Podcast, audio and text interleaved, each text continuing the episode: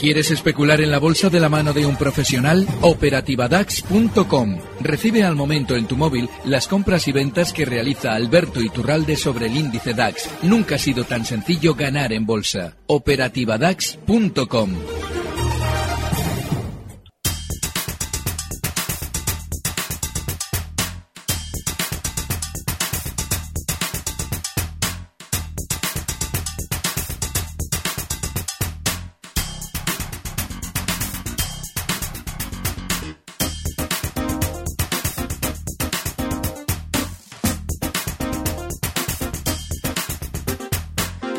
5 y 35 minutos de la tarde abrimos nuestro consultorio de bolsa en este programa en tiempo real en Gestión a Radio con Alberto Iturralde, responsable de díasdebolsa.com.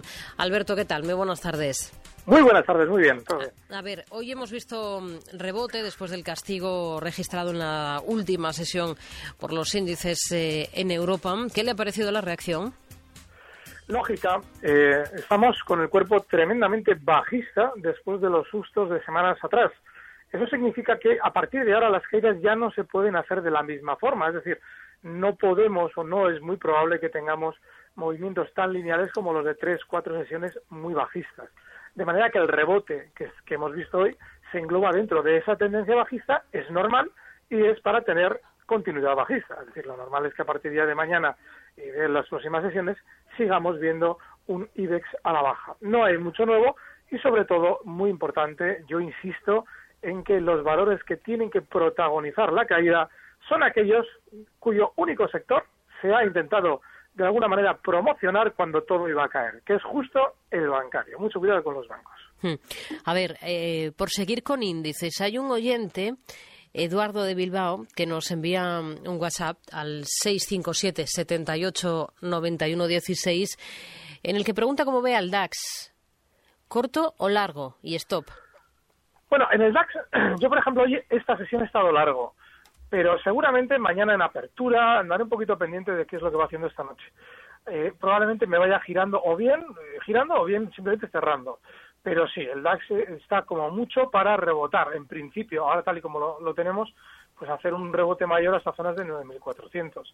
Pero ya está poco a poco dándose la vuelta. De hecho, el rebote de hoy es muy difícil de entender si eh, no se siguen solo los gráficos. Si estamos solo delante de un gráfico, es relativamente comprensible porque ha sido lineal y vale, perfecto. Sin embargo, eh, después del movimiento de ayer, lo que nos pedía el cuerpo era que al mínimo rebote nos abriésemos el lado corto. Así es que en la apertura de hoy prácticamente parecía que había que abrir cortos. Sin embargo, ha habido continuidad el resto de la sesión. Bueno, pues es un rebote típico de un movimiento bajista mayor. Es decir, ese, ese tipo de movimientos en los que yo he insistido que nos vamos a encontrar cuando tengamos una tendencia bajista. Rebotes rápidos para hacer giros igualmente rápidos de nuevo a la baja. Hmm. A ver, eh, otro oyente, Carlos de Madrid, eh, pregunta por IAG. Eh, quiere un comentario sobre lo que se puede esperar para, para IAG a medio y largo plazo. Nos dice porque sus fundamentales son, son buenos. Mañana presenta resultados. Vale. Los resultados van a ser buenos también. Y de hecho, seguramente coincidirán durante la sesión de mañana en la presentación de resultados, si es que se van a presentar, yo lo desconozco, pero si es así, lo normal es que el valor esté ya subiendo y marcando un porcentaje de beneficio durante la sesión. Lo que ocurre con IAG, como con muchos otros valores, es que han ido dibujando un techo después de grandes subidas, en el caso de IAG desde el año 2012, han ido dibujando un techo en el último año y medio. Ese movimiento lateral que empieza a protagonizar a partir de eh, enero de 2015, este ha sido solo un año ese techo, pues es un movimiento que se está resolviendo durante las últimas semanas a la baja. Eso significa que lo normal es que IAG, después de esas aventuras a modo de rebote que estamos viendo durante estas sesiones, continúe a la baja desde el 7,06 donde está. No nos debe extrañar que marque por arriba hasta zonas de 7,37, pero luego continúe a la baja hasta zonas de 5,20, 5,30. De manera que yo creo que lo mejor es aprovechar eh, buenas noticias a modo de buenos resultados para salir lo más airosos posible porque en el tiempo es un valor que tenderá a recortar. Hmm. A ver, los datos definitivos de cierre de esta jornada. El IBEX termina en 8.215 puntos, con una subida del 2,5%, un 2,24 arriba el CAC 40, hasta 4.248. El DAX en 9.331, arriba un 1,79%, y tenemos avances para el FT100 del 2,48%, hasta 6.012 puntos. Vamos a saludar a José de Madrid. ¿Qué tal? Buenas tardes. Hola, buenas tardes. Díganos, Yo voy a preguntar por el oro y la plata. ¿Para entrar? Sí, perspectiva a largo plazo, como lo ve. Muy bien. Gracias, José. Gracias, Buenas luego. tardes. A ver, eh, Alberto, oro y plata. Bueno, es, es, es muy positivo para quien quiera especular en el lado alcista, en el, por ejemplo, en el oro. La plata va a realizar movimientos, siempre son simétricos al oro. Pero bueno, en el caso del oro, por ejemplo, es normal que vayamos viendo nuevos máximos del último empujoncito alcista hasta zonas de eh, 1.275 dólares la onza. Ahora bien, ahí tiene una inmensa resistencia y seguramente no va a llegar mucho más allá. A la hora de intentar aprovechar este movimiento, por desgracia, yo creo que lo mejor es esperar antes recortes. Y esos recortes deberían llevarle primero al oro hasta zonas de 1180, donde tiene un soporte ahí sí. Así nos podemos plantear una entrada a largos con el objetivo alcista en 1275. El caso de la plata es el de una materia prima que ahora cotiza en 15,11 dólares la onza que la subida que ha realizado podría tener otro tironcito más hasta zonas de 16,20. Sería proporcional al movimiento del oro y no mucho más allá. Eh, es normal que ahora estemos un poquito pendientes del oro y de la plata porque son los, bueno, dentro de las materias primas los que más subida han tenido en las últimas semanas y sobre todo porque tenemos el resto de la renta variable eh, totalmente defenestrada, con lo cual es normal fijarse en estos dos. Pero quizás los movimientos o, lo, o el grueso del movimiento ya lo hayan realizado, con lo cual es mejor esperar antes un recorte como he comentado antes en el caso del oro. A ver, hay, mm, hay un correo, bueno, hay varios de oyentes que nos preguntan por el eh, sector financiero. Eh, hoy, por ejemplo, se, se sigue hablando mucho de, de, todo el sector, se apunta que la inquietud del Brexit es lo último que necesitaba ahora, lo que le faltaba un poco, ¿no?, al, al sector eh, financiero. Eh, Juan de Sevilla nos pregunta por BBVA y CaixaBank. Está invertido en estos dos bancos y también en la aseguradora Mafre. Dice, soportes y resistencias de, de estos valores. Bueno, hay algo curioso y es que ahora cuando surge algo que en teoría es negativo, ya inmediatamente lo, lo amoldamos y lo aplicamos a lo que está pasando. Ese es el gran error. Esa es la razón por la que meses atrás, cuando ya el petróleo había caído, nadie hablaba de caídas en el mercado porque el mercado no caía, con lo cual, lógicamente, el mercado no caía y no tenía nada que ver con el petróleo. Cuando el mercado ha caído, claro ha caído porque es que el petróleo también está cayendo. Y ahora, ¿qué pasa? Que los bancos han caído y claro, es lo que es lógico que caigan porque, claro, hay mucha incertidumbre en si Gran Bretaña va a salir de, de, de, de la Unión Europea. Eso es ridículo. No, yo hago una pregunta muy sencilla. Hace un mes, ¿cuál era el único sector que se autopublicitaba como maravilloso? El único, el único, no era ni el de la energía, no era ni el de las commodities, no era ni, el de las manufacturas, nada, solo había uno, que era el bancario. ¿Cuál es el que más ha caído? El bancario. Es decir, ellos estaban vendiendo desde dentro. Da igual lo que pase en Gran Bretaña, es absolutamente indiferente. Simplemente es manipulación. Y en el caso de CaixaBank, yo lo he comentado estas semanas, es un valor que tenderá a descender hasta zonas de 2,27. Está en 2,46. Ese 7% le queda todavía de caída. Y en el caso del BBV, pues otro tanto de lo mismo. Volverá durante estas semanas hasta zonas de 5,25. Está en 5,46. No son precios en los que haya que estar, pero no es de ahora. Yo llevo insistiendo meses en que en la banca no hay que estar y solamente observando lo que ellos están contando, porque hace mes, mes y pico hablaban muy bien, pero no era solo hace mes, mes y pico cuando hablaban muy bien. Resolvían sus test de estrés hace año y medio, los resultados eran maravillosos hace año y medio, nos iban a dar un dividendo que no nos daban absolutamente nada hace año y medio, es decir, es lógico que estén cayendo. Y Corporación Mafre, pues otro tanto es lo mismo. Vuelta desde el 1,72 hasta 1,62, no hay que estar. Hmm. A ver, eh, otro oyente, Miguel Ángel, desde Barcelona, que pregunta eh, sobre bolsas y mercados. Bueno, es un valor que no está haciendo nada que nos deba hacer pensar en comprar. Sin embargo, durante estas últimas sesiones sí que está haciendo un rebote que, bajo mi criterio, seguramente va a servir para que salgan un poquito más airosos quienes estén enganchados. Este valor en el largo plazo tiene que hacer un giro más consistente. Y digo que tiene que hacer un giro más consistente porque yo creo que lo va a hacer. Yo creo que seguramente de aquí a unos meses empezará a funcionar mejor que el resto del mercado, pero todavía no es el momento. Así es que durante estos días, si desde los 28.60 donde cierra hoy lo vemos en niveles de 29.40, que no es extraño que se vea, ya veremos la resistencia cómo actúa y cómo le cuesta subir más. Ahí es zona de venta. A ver, eh, otro oyente que nos eh, escribe, que nos dice que no sabe qué hacer con Iberdrola, que está dentro a 5.55, y que le ha aparecido en la sesión de hoy Repsol. Bueno, Iberdrola también dio, además lo comentamos aquí, que daba una siguiente oportunidad de salida cuando volvía a rebotar hasta 6.10. Si él abre un gráfico del último año, verá que esa zona 6.10, ahí se ha acumulado con mucha fuerza el precio, tanto para rebotes como ahora para frenar los, eh, en su momento para frenar los recortes y ahora para frenar los rebotes, es decir, subía hasta 6.10 y frenaba. Yo creo que es un valor Iberdrola en el que no hay que estar, le, eh, le influye muy negativamente lo que ha pasado en torno a la mesa, es decir, eh, se ha comprado, muchos de los, de los pequeños inversores han entrado compradores en Iberdrola pensando que iban a opar, o alguien iba a opar su parte de Gamesa, lo cual obviamente es ridículo porque si se va a opar no nos lo avisan, y a partir de ahí en Iberdrola han aprovechado para colocar títulos. Repsol no merece la pena entrar porque sigue lateral, es decir, un precio que no tiene tendencia y la de fondo sigue siendo bajista, pero en la más inmediata es lateral, pues no hay que estar. Si vamos a entrar, nos vamos a exponer a lógicamente quedarnos enganchados, pero mejor hacerlo más abajo, en la zona 8, donde tiene un soporte. Hmm. Carlos de Alicante, muy buenas tardes. Hola, buenas tardes. Díganos, caballero.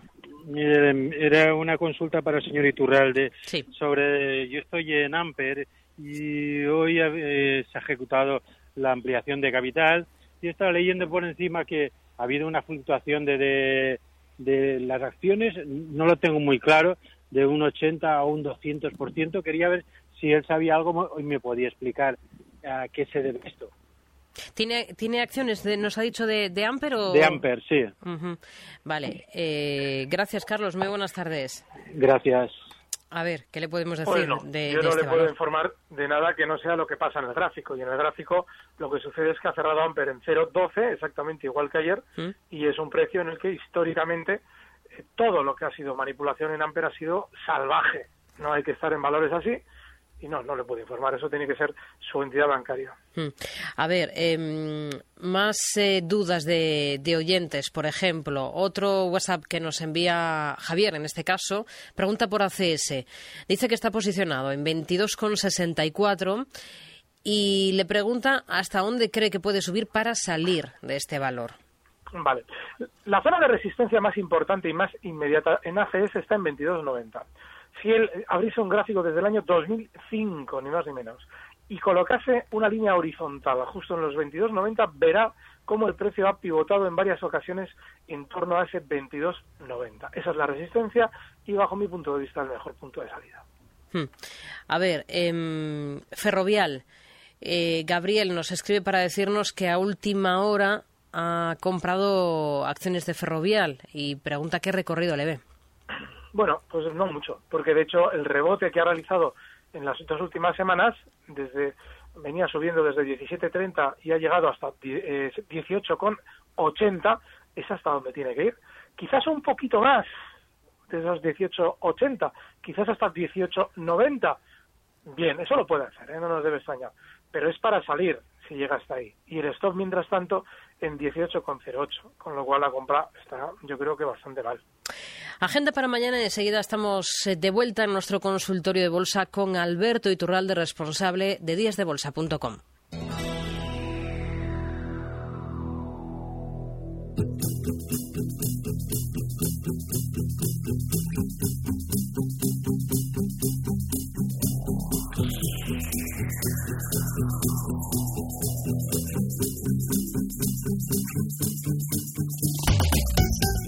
Este viernes el INE va a publicar la tasa de inflación de febrero junto a las cifras de hipotecas. Fuera de nuestras fronteras, la Comisión Europea presenta las encuestas de clima empresarial y de consumo para la Unión Europea y zona euro de febrero. En Alemania va a ver la luz el IPC también de febrero y en Francia se va a conocer la demanda de empleo del mes de enero y el PIB del cuarto trimestre. Este dato también se va a publicar en Estados Unidos, donde además se va a conocer la balanza comercial de bienes de enero y la confianza del consumidor de la Universidad Universidad de Michigan. Por el lado empresarial, la atención se va a centrar en las cuentas de firmas como Royal Bank of Scotland, Pearson o IAG.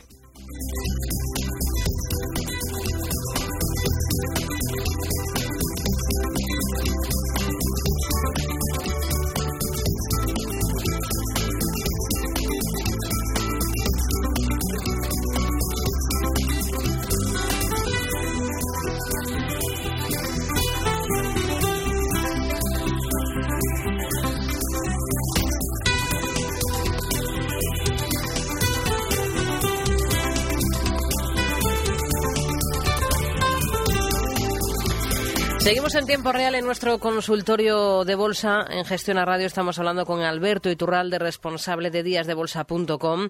Vamos a saludar a Jorge, que nos llama desde, desde Santurce. ¿Qué tal, Jorge? Buenas tardes. Hola, buenas tardes. Díganos, caballero. Eh, mire, era para preguntarle al analista, eh, en rebote, eh, pues ¿tiene más recorrido o termina aquí? A ver, que le, le escuchamos fatal, hay como mucho ruido de fondo eh, Jorge, y no, no lo he entendido. ¿Por qué valor pregunta? Pregunto por un valor. Le pregunto por este rebote de la bolsa, mm. si tiene más recorrido. Por ejemplo, en el DAX, hasta dónde puede tener de recorrido y en el IBEX, hasta dónde puede tener de recorrido. ¿Cuáles son los techos de este rebote? Muy bien, ahora sí que le hemos escuchado. Gracias, Jorge. Buenas tardes. Buenas tardes. Muy bien. El caso de, por ejemplo, el DAX. Eh, como estamos hablando de movimientos relativamente consistentes, hay que abrir el gráfico, por ejemplo, desde el año 2013.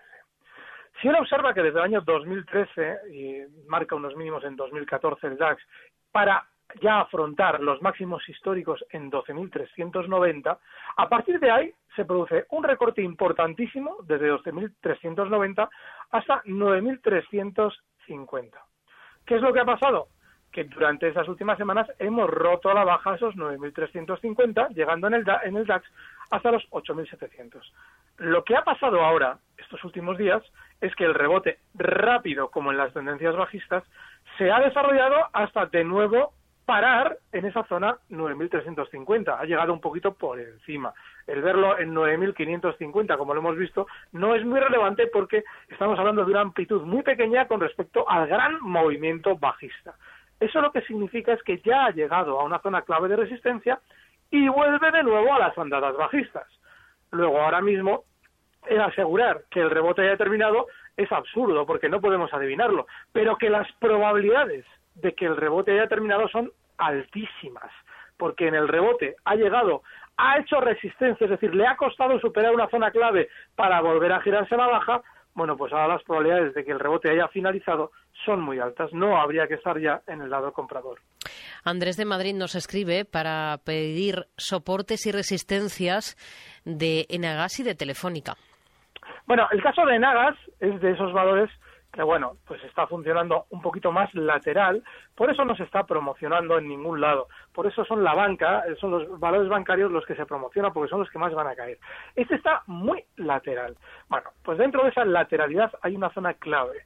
Hoy cierra Enagas en 25.47 y la zona clave es 24.60. Solo se puede estar dentro de Enagas si, en cierto modo, tenemos clarísimo que en el momento en el que rompa la baja el 24.60 tenemos que aplicar un stop. Hmm. ¿En Enagas y en Telefónica? Ah, Telefónica. Bueno, el caso de Telefónica es distinto, porque este sí que se ha apuntado a las caídas y con bastante consistencia. El rebote que está haciendo ahora, si observamos el gráfico de los últimos meses, veremos que tiene una inmensa parada en varias ocasiones, justo en la zona 9,50. Bueno, pues ya está hoy en 9,42 y casi ha rozado los 9,50, ha llegado a 9,47 yo creo que a partir ya de esos 9.50 es para salir en Telefónica. Hmm. Una estrategia, eh, Alberto, que nos queda pues apenas un minuto. Eh, yo, yo estos días ando insistiendo en el valor este del que tanto he hablado eh, durante los últimos años y es logista y explicaba que cuando todo caiga este funcionará mejor. Pues ahí lo tenemos, marcando nuevos máximos del último año, 1984 y seguramente veremos durante estos días zonas de 29, perdón, de 20 con 50. Hay que estar en valores de los que nadie habla. Logista. Bueno, nos quedamos entonces con este nombre en concreto, Alberto Iturralde, responsable de díasdebolsa.com. Gracias, hablamos la próxima semana, el próximo jueves. Muy buenas tardes. Gracias, buenas tardes. Un fuerte abrazo. Recibe al momento las operaciones de Alberto Iturralde vía SMS en tu móvil. Operativa DAX.com.